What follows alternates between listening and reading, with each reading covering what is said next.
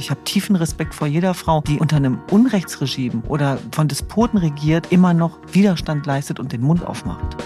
Ich hatte die Gelegenheit, mit Frauen aus dem Iran zu sprechen. Und da die Solidarität zu zeigen, einfach deutlich zu machen, wir unterstützen euch, wir sind an eurer Seite, wir wissen um die Gefahr, der ihr euch aussetzt und wir tun alles, was wir können, um euch zu helfen, das führt ja eben dazu, dass es auch international ganz anders wahrgenommen wird.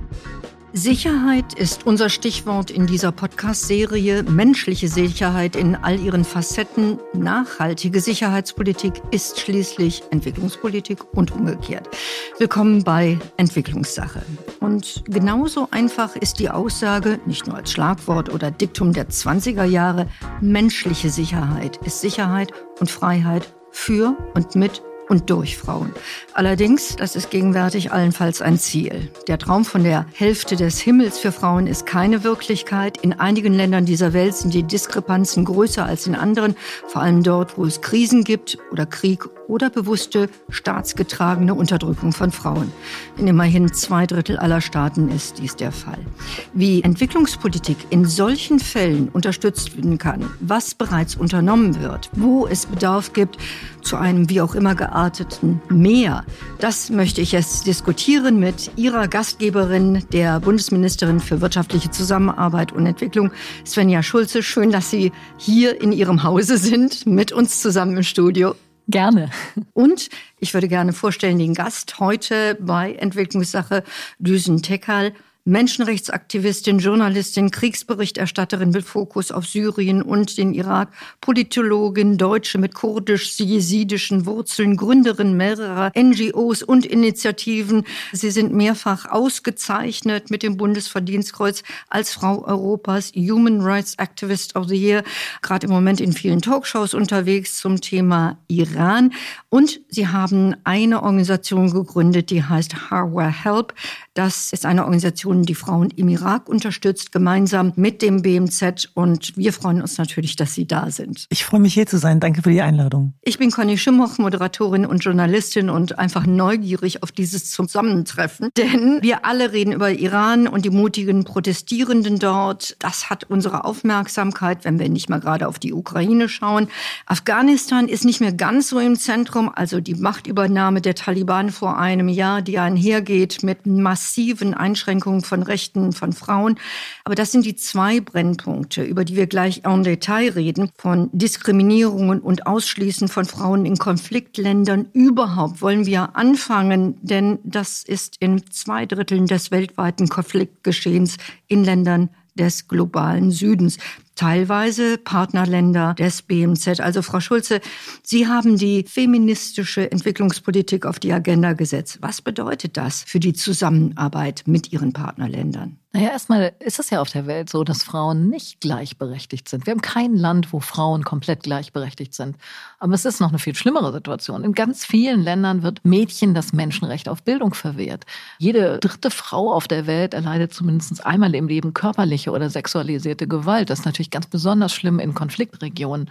Und auch bei den Landbesitzern ist es so, dass die Frauen das Know-how haben, wie das Land bewirtschaftet wird, aber sie sind nicht die Besitzer dieses Landes. Also auch Riesenprobleme. Und das heißt, wir müssen die Rechte, die Repräsentanz und die Ressourcen für Frauen insgesamt erhöhen, weil nur so kommt man zu gerechteren Gesellschaft. Nur so kann sich eine Gesellschaft wirklich weiterentwickeln. Und deswegen ist das für mich ein ganz zentraler Punkt in der Entwicklungszusammenarbeit. Frau Tekal, Sie engagieren sich vor allem in und dem großen Kulturkreis Iran, Irak, Syrien, Afghanistan. Was ist aus Ihrer Perspektive und von Ihrem Wissen on the ground wichtig, um in diesen aber unterschiedlichen Ländern, deshalb werden wir da gleich nochmal im Detail drüber sprechen, die Lebenswirklichkeit der Frauen zu verbessern? Ich glaube, sie muss sehr konkret sein. Sie muss sehr pragmatisch sein, sie muss möglich sein und sie bezieht sich schon auch auf die Kraft der Frauen selbst. Also ich höre und spüre auch ganz oft, dass es gar nicht darum geht, dass man die Frauen empowern muss. Das Empowerment ist da. Als Frau im globalen Süden musst du per se stark sein, um dich durchzusetzen. Aber was ich oft höre, ist, räumt uns die Steine aus dem Weg. Seid nicht Teil des Problems.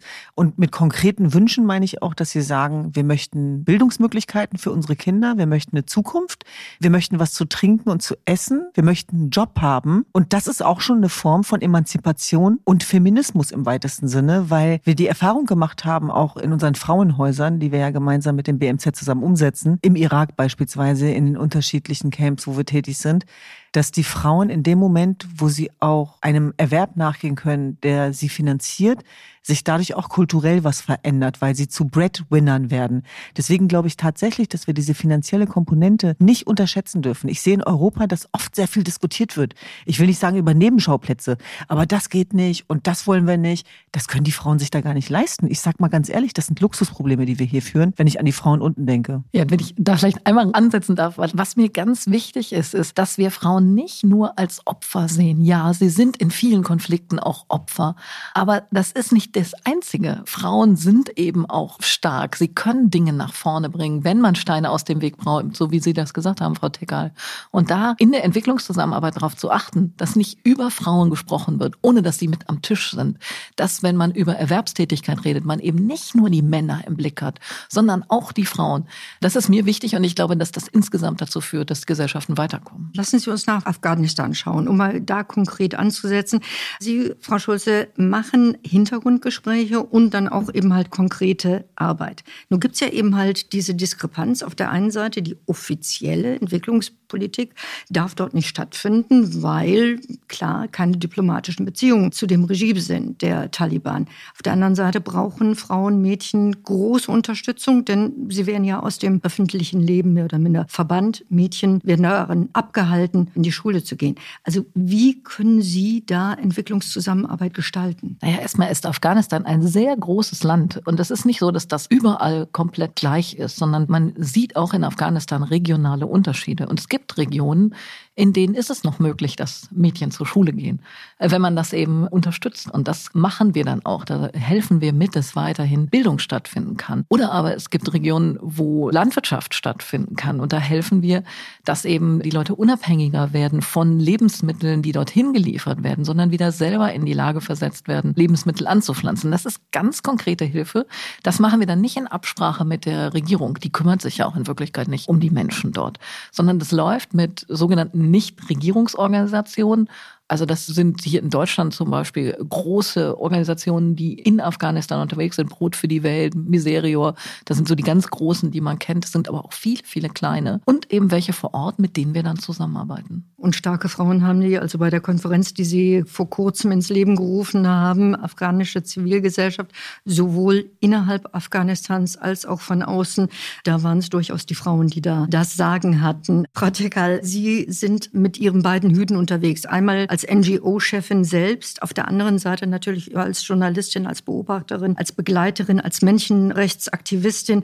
Was ist nötig in Afghanistan von dem, was Sie gesehen haben in Ihren Reisen? Und nehmen Sie uns mal mit, wie unterschiedlich ist die Situation zwischen dem, was wir im Iran sehen und in Afghanistan? Also ich glaube tatsächlich diese Geschlechterapartheit, und das kann man nicht anders nennen, die da gerade passiert in Afghanistan. Es gibt kein Land dieser Welt, wo Frauen an Bildung gehindert werden, weil sie Frauen, Mädchen sind. Das muss man sich vergegenwärtigen.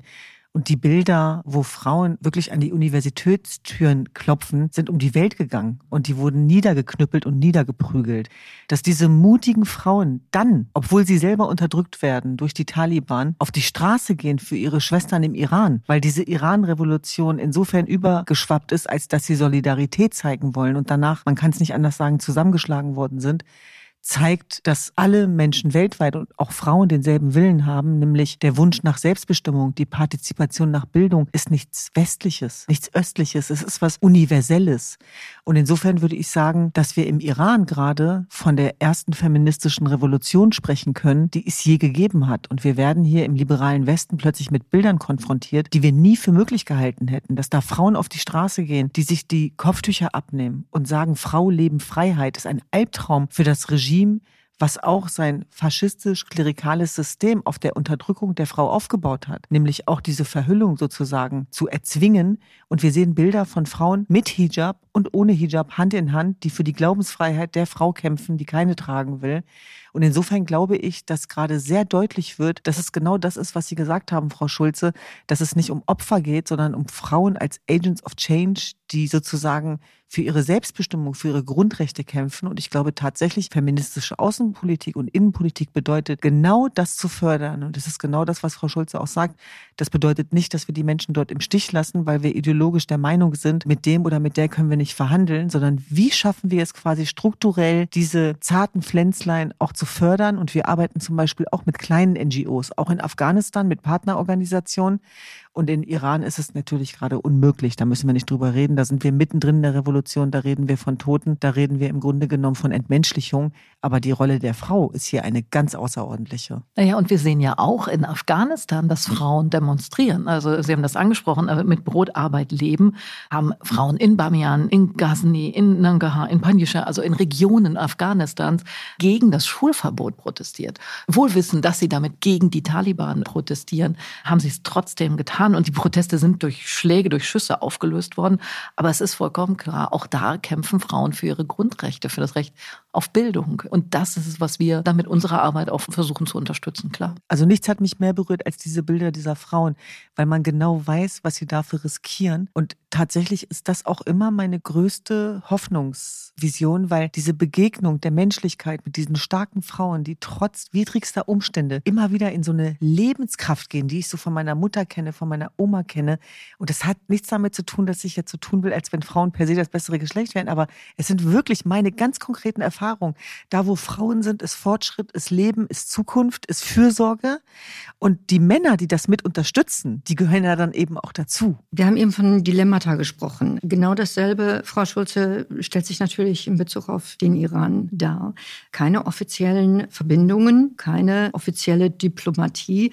Wie also kann die deutsche Entwicklungsministerin Frauen im Iran unterstützen? Es gibt mit dem Iran keine direkte Entwicklungszusammenarbeit, aber wir können natürlich Frauen stärken. Wir haben Netzwerke von Frauen, wo wir helfen können. Und ich finde, es nutzt auch schon, wenn man die Aufmerksamkeit immer wieder auf dieses Thema lenkt. Und das ist was, was mir jedenfalls wichtig ist, auch diese Solidarität zu zeigen und zu sagen, wir sehen euch und wir unterstützen euch. Und das ist sehr viel wert für die Frauen. Das kann ich wirklich so sagen, wenn auch eine Ministerin hergeht und sagt, ich stehe an eurer Seite, ich bin eure Schallverstärkerin, weil diese Kämpfe werden auch moralisch gewonnen. Das darf man nicht unterschätzen. Schallverstärkerin ist eins, das aus dem Wegräumen von Steinen nochmal was anderes.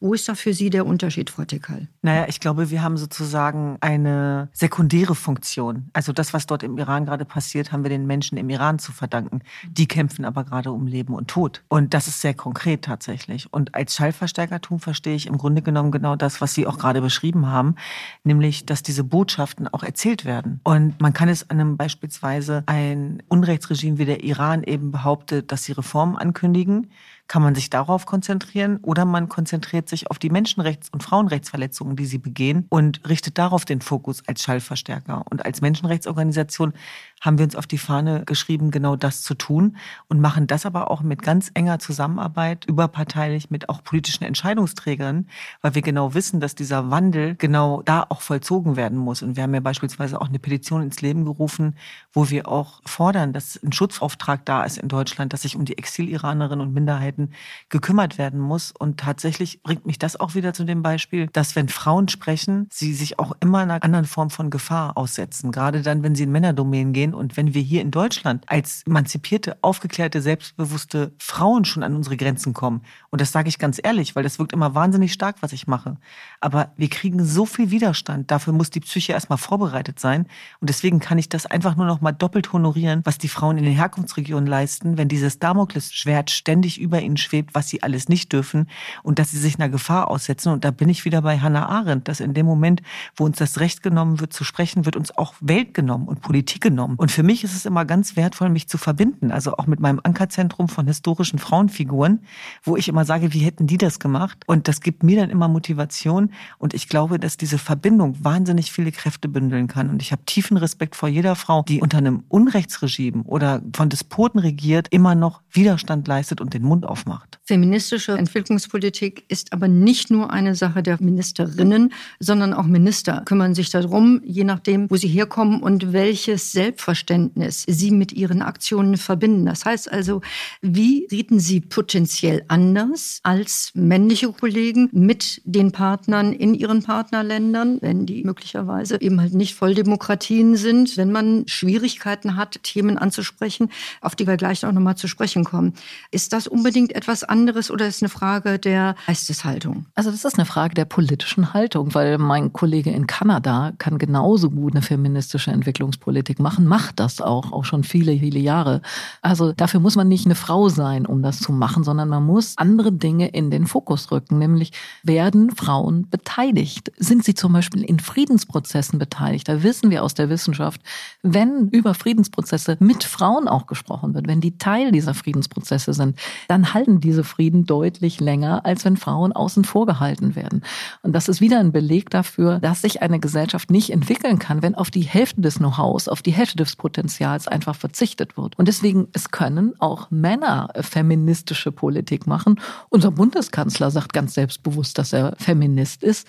Und das heißt, dass er darauf achtet, dass Frauen beteiligt werden, dass er darauf achtet, dass Ressourcen auch so gesteuert werden, dass die Männer und Frauen zugutekommen und dass er auf die Repräsentanz achtet. Und das können Männer und Frauen in allen Regierungen tun. Und das ist übrigens auch Teil, wenn wir jetzt mit unseren Partnerländern verhandeln. Da sind nicht alle Partnerländer sofort begeistert und sagen, hey, Feminismus, super. Ich meine, ist ja noch nicht mal hier in Deutschland so.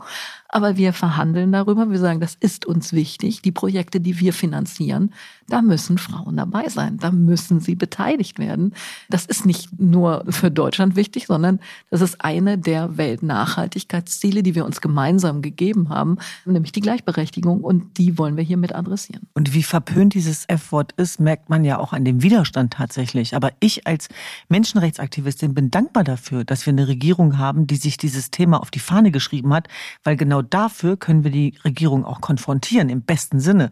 Und genau das tun wir auch. Und wir verstehen Feminismus eben auch als was Intersektionales. Also da geht es nicht nur um die Geschlechtergerechtigkeit, sondern es geht darum auch, dass die Silos aufgebrochen werden, dass Frauen on the ground eben auch die Möglichkeit haben, dass sie quasi zu Akteuren werden, dass sie an die Verhandlungstische kommen. Und ich war ja auch dankenswerterweise in der Fachkommission der Bundesregierung für Fluchtursachen Ursachenbekämpfung. Und da haben wir genau das auch gefordert, dass beispielsweise man da auch mit Quotenregelung arbeiten muss, solange das nicht anders klappt, nämlich zu sagen, wie viel Prozent Frauen sind an den Verhandlungstischen und wenn Projekte vergeben werden beispielsweise, dann muss das eben mit berücksichtigt werden. Und ich muss ganz ehrlich sagen, mein persönlicher Aktivismus hat auch ganz viel damit zu tun, dass ich, als ich das erste Mal im Irak war, ganz viele Männer gesehen habe, die über unsere Frauen gesprochen haben und mir die Frage gestellt habe, was stimmt denn hier nicht? Und dann wurden plötzlich Entscheidungen getroffen, die unsensibel unsensibel waren, auf die ich nie gekommen wäre beispielsweise, auch nicht als Jesidin.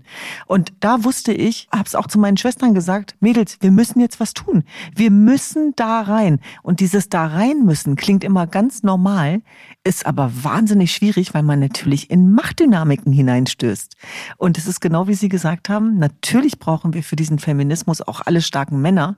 Und das sehen wir ja auch gerade im Iran. Es sind ja nicht nur die Frauen. Es sind auch die Männer, die haben Töchter, die haben Mütter, die haben Schwestern, die haben Tanten und die sagen eben auch, wir möchten nicht mehr, dass unsere Frauen entmenschlicht werden und auch Männer leiden unter einem Patriarchat. Und man sieht da, wo Frauen beteiligt werden, ändert das auch in der gesamten Gesellschaft was. Ich war jetzt ganz beeindruckt, ganz anderes Land, aber ich war in Bolivien und habe mir dort Projekte angesehen, die wir gemeinsam finanzieren, wo eben Frauen unterstützt werden, in schwierigen Vierteln leben, wo wirklich die Situation ganz, ganz schwierig ist. Und man sieht aber in diesen Projekten waren zum Beispiel auch transsexuelle Frauen, die in so einem Land wie Bolivien auch also massiv unter Druck sind, die sehr starke Gewalterfahrungen gemacht haben. Und über dieses Projekt hat sich Situation insgesamt dort in diesem Viertel entspannen können. Und dann sieht man, warum das so wichtig ist. Sie haben gesagt, Tecker, intersektionalen Ansatz. Also genau zu sehen, wo sind eigentlich die Ursachen, was sind die Hintergründe und wie schaffen wir es, diese Ursachen anzugehen und damit Gesellschaften insgesamt gerechter zu machen. Also historisch gesehen, wenn man zehn Jahre zurückschaut, wenn das schon als Historie gilt, gilt. Da gab es ja eben halt den Friedenspreis für drei Liberianerinnen. Die bekannteste sicherlich die Regierungschefin damals, Ellen Johnson Sirleaf, aber eben halt auch mit zwei Menschenrechtsaktivistinnen, die genau das gemacht haben nach langer Kriegszeit eine Versöhnung gebracht haben. Aber eben halt, und da kommt ja, ich sage nochmal, die internationale Politik rein, mit Unterstützung von Polizistinnen internationalen aus Indien. Das heißt Polizistinnen. Das heißt der andere Blick. Wie wichtig ist Ihr anderer Blick bei Ihren Projekten on the ground im Irak? Ich glaube, der hat uns im Grunde genommen die Legitimation gegeben, weil wir waren die New Girls on the Block. Und das war jetzt mitnichten so, dass wir besonders beliebt waren oder erwartet wurden. Im Gegenteil, es hieß aus vielen Richtungen, was wollen die denn jetzt hier? Und zwar aus allen Richtungen. Das heißt, wir mussten uns erstmal so viel Respekt erarbeiten. Und ich glaube tatsächlich, dass die persönliche Betroffenheit, die ja oft als negativ ausgelegt wird, ich habe das als große Stärke empfunden, dass ich wusste, auch aus meinem eigenen Kulturkreis, dass auch die patriarchale Unterdrückung eine Rolle spielt und dass ich genau weiß, wie das läuft und funktioniert und was man dagegen entwickeln kann und wie man sich dagegen immunisieren muss. Und dass das Thema emotionale Erpressung beispielsweise, psychischer Druck, kollektiver Familiendruck, das spielt alles eine wahnsinnig große Rolle. Rolle. Und genau so haben wir dann argumentiert. Wenn wir beispielsweise wollten, dass junge Frauen bei uns arbeiten, wussten wir, wir müssen auch mit den Eltern reden. Wir müssen auch mit den Vätern reden. Wir müssen klar machen, dass es keine Bedrohung ist, dass das keine Entwurzelung nach sich zieht. Und was meinen Sie, wie schwierig das war, als wir unser erstes gemeinsames Projekt mit dem BMZ umgesetzt haben und gesagt haben, dieses Projekt ist intersektional. Das hieß multiethnisch, multireligiös. Macht das mal mitten im Völkermord. Das heißt, das gab natürlich auch sehr viele Herausforderungen in der eigenen Community hinein, die sich die Frage gestellt hat, warum denn alle zusammen? Warum nicht nur für uns?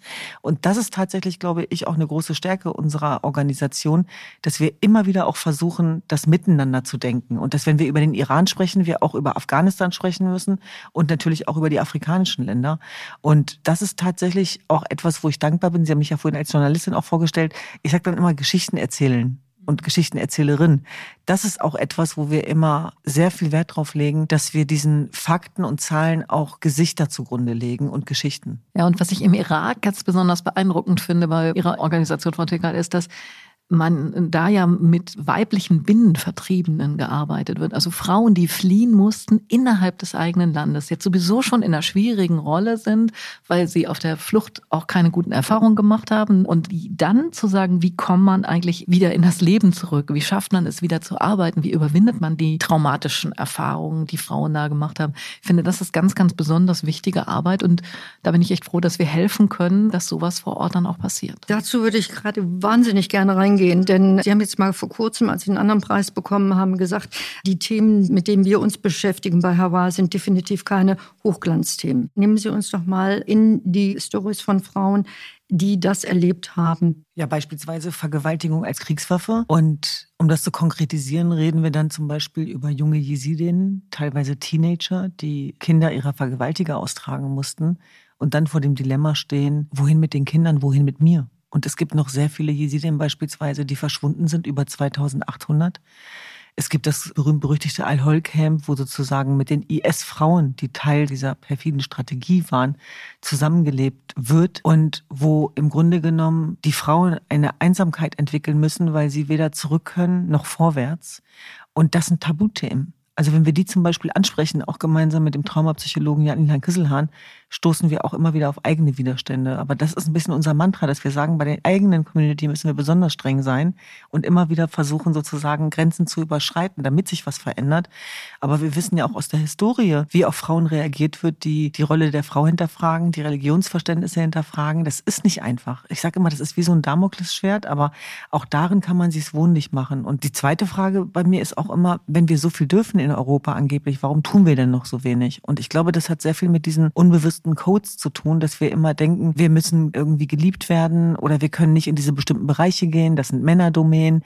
Also es ist nicht einfach, das auszuhalten. Aber ich finde tatsächlich, dass das wichtig ist, dass wir diese Felder nicht immer nur den Lauten überlassen, sondern dass wir auch versuchen, mit Menschlichkeit, das haben Sie so schön beschrieben, und Zusammenhalt und Solidarität Lösungen reinzutragen. Und dafür muss man auch in Bereiche vordringen, auch wenn es weh tut. Vor allem Gewalt gegen Frauen ist in vielen Gesellschaften ja auch absolut akzeptiert. Ich meine, war in Deutschland ja auch lange so, bis Vergewaltigung in der Ehe endlich strafbar war, hat es ja auch lange gedauert in Deutschland, ja. Und darüber dann zu sprechen, das zu einem Thema zu machen, das ist eben auch politische Fragen zu stellen, Machtfragen zu stellen, Beteiligung einzufordern fordern. Und das ist immer schwierig. Und deswegen ist das auch was, wo man dranbleiben muss und wo man Kontinuität braucht. Sexualisierte Gewalt ist natürlich ein Kriegsmittel. Wir haben internationale Ächtung, wir haben Menschenrechtsvorschriften, an die sich aber natürlich Diktatoren, Autokraten nicht halten.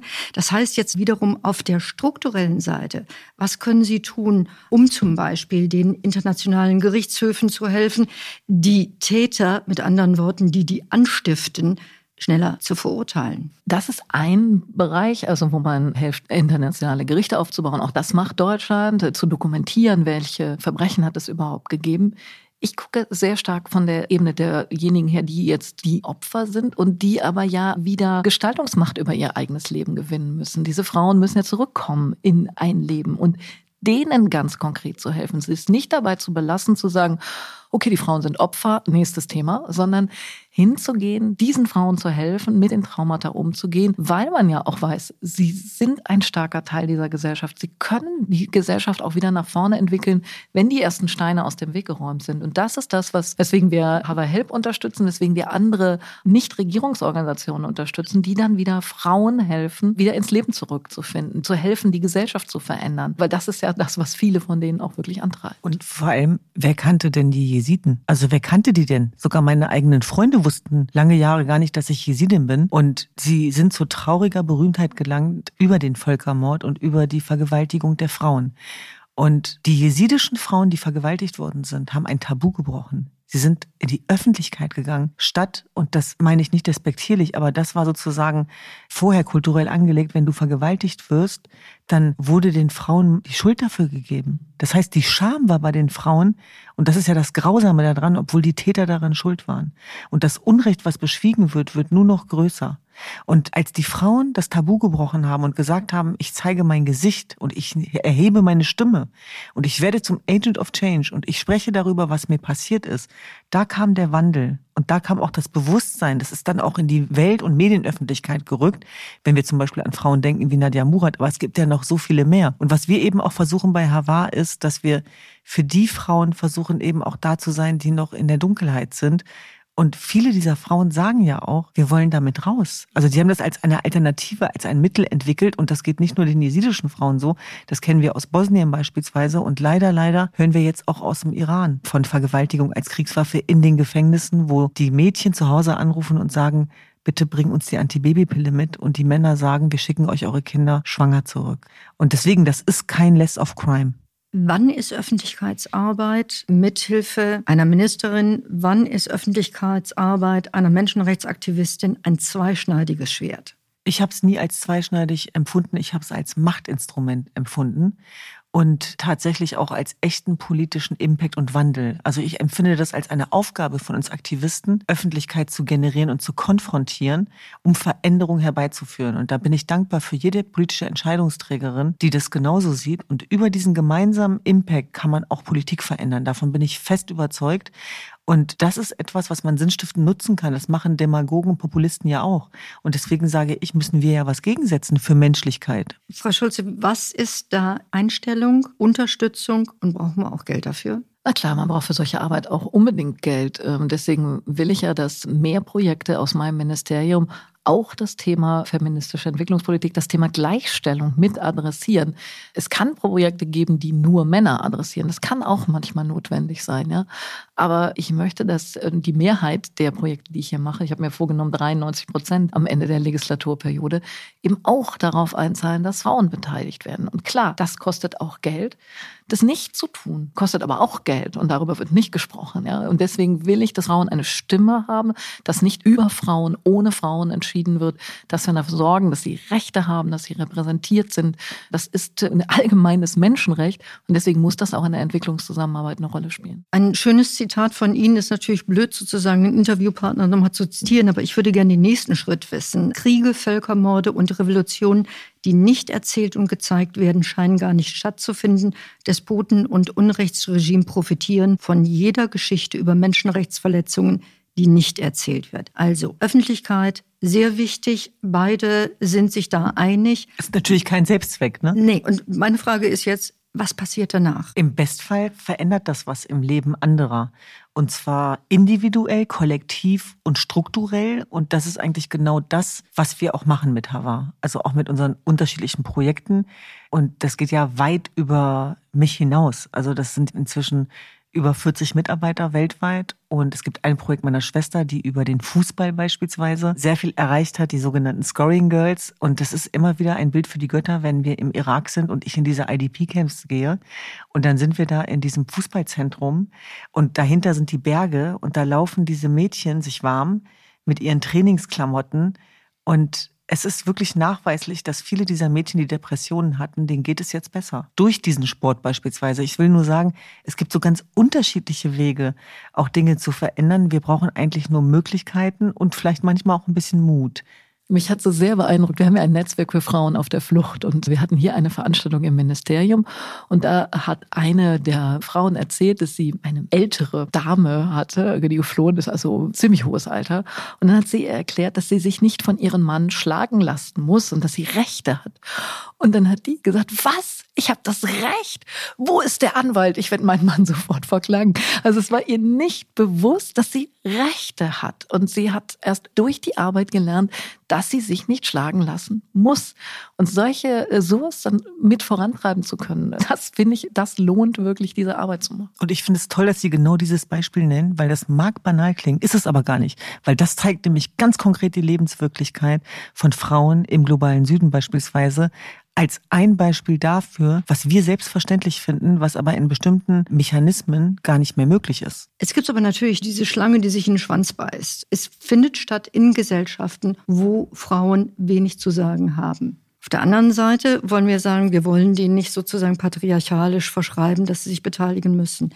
Wie kommen wir aus diesem Dilemma raus? Ich finde, man kommt darüber raus, dass man befähigt, also dass wir Frauen dazu befähigen, ihnen Räume schaffen, wo sie sich beteiligen können und wo sie lernen, zum Beispiel, wie man sich in Friedensprozessen beteiligt. Es geht darüber, dass wir, wir stellen zum Beispiel eine App zur Verfügung, wo Frauen, die in Friedensverhandlungen sind, sich international vernetzen können und sich austauschen können. Also das, was an Steinen da ist, warum Frauen jetzt nicht sich beteiligen können, das helfen an die Seite zu rücken, dann werden Frauen auch selber aktiv. Einmal das und ich glaube tatsächlich auch, auch, sich ganz konkret Gedanken zu machen, was wollen die Frauen vor Ort? Also wir erleben das oft umgekehrt, dass wir die besten Ideen von den Menschen vor Ort bekommen. Und da sagen die dann immer, ne, schön und gut, jetzt willkommen aus dem Westen, so nach dem Motto, aber wir brauchen jetzt hier kein Westplaining, sondern wir sagen euch jetzt mal, was wir hier brauchen und wie könnt ihr uns dabei helfen, diese Strukturen zu schaffen. Zum Beispiel unsere Frauenzentren im Moment sind noch in den IDP-Camps, weil die Wahrscheinlichkeit, dass unsere Frauen an den Kursen hätten teilnehmen können, wenn die außerhalb des Camps gewesen wären, wäre gen Null gelaufen weil die hätten die Transportmöglichkeiten nicht gehabt. Das wäre ein Nein mehr aus der Familienstruktur. Und so können sie einfach sagen, ich gehe mal kurz rüber. Und mittlerweile ist das zu so einer Art Safe Space geworden. Dann wird geklönt, dann wird auch mal gegessen und getrunken und trotzdem wird eben gearbeitet, unterrichtet. Und ich glaube, diese Möglichkeitsinseln, die muss es einfach geben. Und die besten Ideen, ich kann es immer wieder nur sagen, die kommen von den Menschen selber. Deswegen ist es so zentral, dass wir hier nicht sagen, aus Deutschland heraus, so und so und so muss das im Detail laufen, sondern Möglichkeiten schaffen, dass vor Ort wirklich die richtigen Lösungen gefunden werden. Wir wissen es hier nicht besser, auf gar keinen Fall. IDP-Camps mal kurz auflösen. Das sind die Camps für geflüchtete Menschen. Internal Displaced Person, also das sind die Menschen, die innerhalb eines Landes geflohen sind. Letzte Frage. Warum kann es keinen Frieden ohne Frauen geben? Einfach weil Frauen ganz selbstverständlich mit dazugehören. Frauen sind die Hälfte der Gesellschaft und sie müssen eben auch an solchen Prozessen beteiligt werden. Weil die Perspektive von Frauen zu wenig Gehör findet bei Gesprächen, wo es um Sicherheitsfragen und Friedensverhandlungen geht. Und deshalb gehören Frauen mit an die Verhandlungstische. Frauen blicken anders auf Konflikte, vor allem solche, die Community-Arbeit leisten und die Sorgen und Nöte der Gemeinschaft kennen. Im Prinzip wäre es das. Jetzt sagt die Journalistin, das habe ich alles schon gehört, vor 30 Jahren, vor 40 Jahren. Warum müssen wir das jedes Jahr wieder sagen? Na, so lange, bis es sich verbessert. Und ich stelle immer wieder fest, nichts ist selbstverständlich. Schon gar nicht das Recht auf Selbstbestimmung bei Frauen. Und wir merken es doch hier in Deutschland. Alle fünf Jahre müssen wir wieder begründen, warum es eine Quote geben muss. Ich sage immer, wenn ich damit mal aufhören kann, dass ich das nicht mehr begründen muss, dann sind wir wirklich einen Schritt nach vorne gekommen. Und so lange begründe ich das alle fünf Jahre wieder. So lange, bis sich wirklich was verändert. Ich danke Ihnen vielmals, allen beiden, Düsen Tekal, Svenja Schulze. Es war ein großes Vergnügen. Dankeschön. Danke auch.